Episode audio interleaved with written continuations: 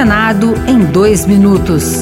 Eu sou Rosângela Tejo e você ouve agora as principais notícias do Senado Federal desta quarta-feira. O Senado aprovou o projeto que determina o marco temporal sobre terras indígenas. A proposta, que segue para a sanção, contraria a decisão do Supremo Tribunal Federal, que considerou a tese do marco inconstitucional. Para a senadora Elisiane Gama, do PSD do Maranhão, um projeto de lei não pode entrar em conflito com direitos originários previstos na Constituição. As nossas florestas, que são lugares sagrados para os povos indígenas, elas são mantidos quando você tem lá um povo presente e respeitando as suas individualidades, as suas crenças, a sua cultura. A Comissão de Esporte discutiu o projeto que estabelece vínculo empregatício de árbitros e auxiliares com as entidades desportivas. A regulamentação da profissão recebeu o apoio dos participantes da audiência,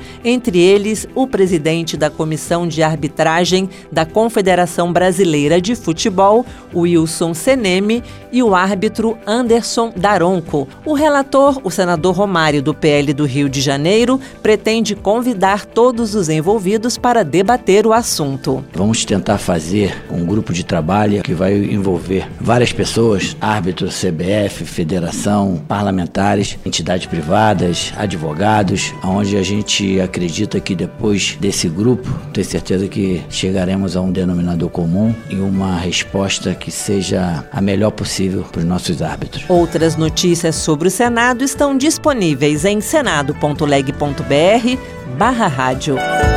Senado em dois minutos. Uma produção Rádio Senado.